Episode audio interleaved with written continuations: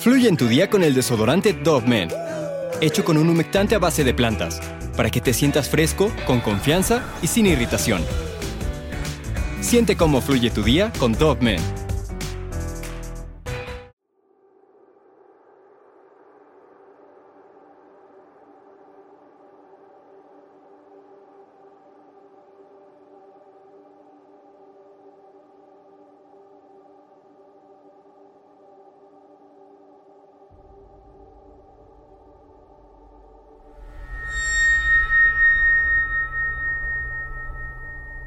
Hace 70 años se cometió una de las más grandes injusticias en Estados Unidos. Un pequeño niño afroamericano de solo 14 años fue acusado injustamente de haberle quitado la vida a dos niñas, siendo la persona más joven en la historia de este país en ser condenado a la silla eléctrica.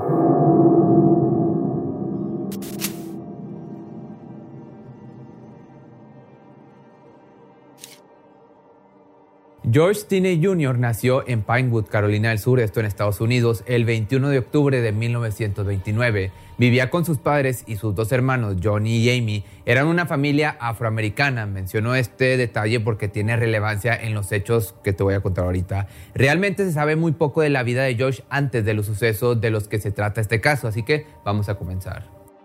El 24 de marzo de 1944 habían sido encontrados los cuerpos de dos niñas pequeñas en una zanja llena de agua que se encontraba cerca de la iglesia bautista de Clarendon. Se trataba de las menores Betty June Bineker, de 8 años, y Mary Emma Thames, de 11. Los cuerpos tenían los cráneos totalmente destrozados y cerca de donde fueron abandonados se encontraba lo que parecía ser el arma con la cual les habían golpeado. Se trataba de una viga de madera de un tamaño considerable de alrededor de 20 kilos. El lugar en el que habían encontrado los cuerpos era cerca de unas vías del tren, las cuales se encontraban justo en medio del condado y tenían la función de separar el lugar, por lo que de un lado de estas vivían las personas afroamericanas y del otro lado los que no eran, es decir, las personas caucásicas o blancas.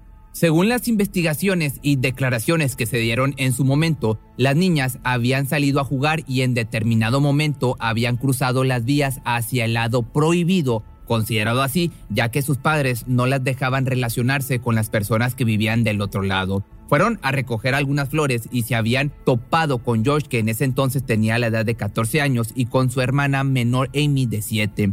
Ellos declararon que las niñas les habían preguntado en dónde podían encontrar flores y que ellos les habían contestado que no sabían y que simplemente siguieran su camino.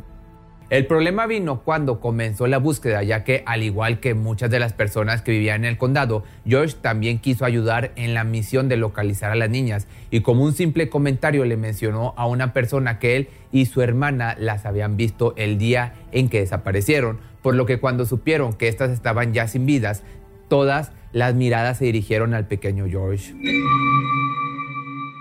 Sin ninguna prueba coherente, ni huellas dactilares, ni testigos, o sea, sin ninguna prueba contundente, simplemente por su comentario y evidentemente el que fuera afroamericano, decidieron que él era el primer sospechoso del crimen. Posteriormente, George fue arrestado bajo los cargos de asesinato en primer grado. Fueron a buscarlo a su casa y cuando lo encontraron solo se encontraba con su hermano mayor, ya que sus padres estaban trabajando y su hermanita menor se había escondido por miedo de que se la llevaran a ella también. Y sin ninguna orden oficial de arresto, las autoridades arrestaron a George y a su hermano para tomarle sus declaraciones.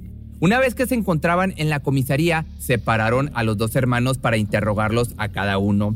A George fue al que más intimidaron y maltrataron durante su testimonio y finalmente los policías comentaron que el chico había declarado el crimen. Dijeron que sus palabras fueron que trató de abusar de una de estas pequeñas, pero como esta no se dejó, comenzó a gritar y decidió pues quitarle la vida supuestamente a ambas. Su juicio comenzó y finalizó el mismo día, el 24 de abril de 1944, y se llevó a cabo en el Tribunal del Condado de Clarendon. Por supuesto, el jurado que fue seleccionado estaba constituido únicamente por hombres caucásicos e iniciaron a las 12 y media de mediodía e increíblemente solo duró cinco horas por lo que a las cinco y media, bueno, un poquito más de cinco horas, cinco y media de la tarde, ya había concluido. Durante todo el proceso judicial hubo muchísimas irregularidades, ya que la declaración que supuestamente había realizado George nunca fue oficial, ya que no se realizó ningún reporte de esta como debe de ser. Solo se tomó en cuenta la palabra de los policías que lo habían interrogado y se tomó como la absoluta verdad lo que estos dijeron. Además, la duración tan corta y a la vez ridícula del juicio se debía a las evidentes fallas del sistema. Como ya te mencioné, el jurado era totalmente caucásico y el abogado que se le había asignado a George también lo era. Este ni siquiera se dignaba mirarlo y en ningún momento trató de ayudarlo realmente. No presentó ningún testigo a favor, nunca cuestionó las absurdas acusaciones, ni realizó atinadas participaciones que dieran una posibilidad de libertad al niño. Por ejemplo, una de las cosas que eran más incoherentes era que la que se había utilizado para eliminar a las niñas tenía un peso de más de 20 kilogramos y el chico solo pesaba 44 kilos, por lo que muy difícilmente hubiera podido usar tremenda viga como arma y destrozarles el cráneo de tal manera, si muy probablemente a duras penas hubiera podido cargarla. Además, el abogado defensor no tenía ninguna experiencia penal ya que solo se dedicaba al cobro de impuestos. Finalmente, al jurado solo le tomó 10 minutos el tomar la decisión de lo que harían con el destino de George. Desgraciadamente, lo que acordaron no fue para nada justo ni bueno para el niño, ya que, aunque solo tenía 14 años y no había ninguna prueba contundente en su contra, lo declararon culpable y, aparte, lo sentenciaron a morir en la silla eléctrica. Inmediatamente después el chico fue trasladado a la penitenciaría estatal de Columbia. Una vez ahí lo vistieron con el traje oficial de reo, que era una pijama de rayas, y lo encerraron en una celda junto a un hombre afroamericano de nombre Wilford Hunter, que, según sus declaraciones, el niño lloraba y repetía una y otra vez que era inocente y que no entendía por qué lo querían matar si él no había hecho nada. También dijo que de tanto llorar se había quedado dormido. La familia había intentado impugnar la pena hablando con el gobernador del estado, Olin Johnson, pero este se negó y en cambio declaró lo siguiente.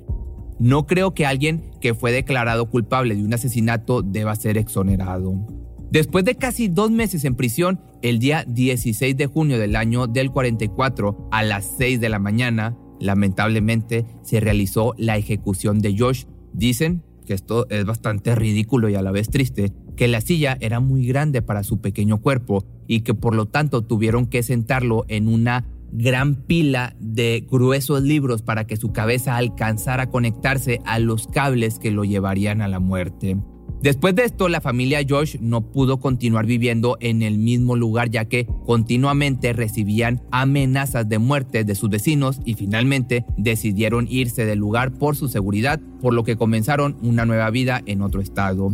En su momento este caso no causó gran revuelo, ya que este tipo de injusticias era muy común, o bueno, sigue siendo, en los Estados Unidos. Debido a las leyes de segregación racial, estas limitaban los derechos civiles y la libertad de los afroamericanos y los dividían y separaban de las demás personas que eran diferentes a ellos por lo que tenían que vivir en lugares, como te digo, diferente, estudiar en escuelas en las que los profesores también fueran afroamericanos y debían tratar a los demás como si estos fueran superiores a ellos. Pagaban una cantidad mayor de impuestos, vivían en una situación de extrema pobreza y les pagaban una menor cantidad por su trabajo, aunque hicieran exactamente lo mismo que otras personas. Todo esto entre muchas cosas más que tenían que padecer. Por lo que, como ya mencioné, la situación que pasó con George no generó ningún impacto en ese momento, hasta ya muchos años después, y de verdad pasaron muchos. Y gracias aparte a la persistencia de su hermana Amy, que no se rindió nunca hasta hacerle justicia al nombre de su hermano y asegurarse de limpiar su imagen. Gracias a sus esfuerzos, el caso, como te digo, de George Tinney se reabrió y en el 2014, después de 70 años, la justicia revisó el juicio al que fue sometido George y se inició uno nuevo. En él, Amy declaró que el día del asesinato, George tenía una coartada ya que había estado con ella cuidando de una vaca que pertenecía a su familia, pero obviamente nunca pudo declararlo ya que, aunque lo hubieran hecho, la palabra de un niño afroamericano no habría valido nada para las autoridades de aquel entonces. Otro testimonio de gran valor fue el del psiquiatra forense Amanda Sells, quien declaró que la confesión que habían obtenido de George se había obtenido bajo corrección y que no tenían por qué haberle tomado como válida y oficial. La jueza a cargo Carmen Tevis Mullen dijo que el juicio anterior había estado lleno de errores procesales bastante graves y que nunca había sabido de un caso en el que abundaran tantas violaciones de los derechos constitucionales y a la par tantas injusticias. También comentó que la policía había actuado de manera indebida y que no se siguieron los códigos y procedimientos penales oficiales. Por lo que después de todas las evidentes pruebas de injusticia, el fallo de la juez fue declarar inocente a George diciendo que el Estado como entidad tenía las manos muy sucias. El resultado del juicio significó mucho para Amy, ya que según sus palabras el fallo no había sido de perdón. Es decir, no se le había perdonado, sino que se había dejado muy en claro que George nunca había cometido ningún crimen. La hija de Amy también dio algunas palabras y declaró lo siguiente hay una diferencia. Un perdón es perdonar a alguien por algo que hizo. Esa no era una opción para mi madre, para mí o para mi tío. No estábamos pidiendo perdón. Este es solo un caso de muchos otros que seguramente hay en cuanto al racismo. En la actualidad la sociedad ha cambiado un poco. Se puede decir que ahora somos más conscientes y más empáticos, que ni nuestro color de piel ni nuestra apariencia define quiénes somos ni cómo debemos de ser tratados. Pero aún así hay lugares donde no están del todo libres del racismo. Así que hay que hacer conciencia de nuestro proceder y de lo que nos rodean para que poco a poco existan menos casos como el de George. Pero si te gustó este video, no olvides seguirme en mis redes sociales y sígueme en TikTok, donde subo varios videos o varios TikToks por día. Y nos vemos mañana o el lunes.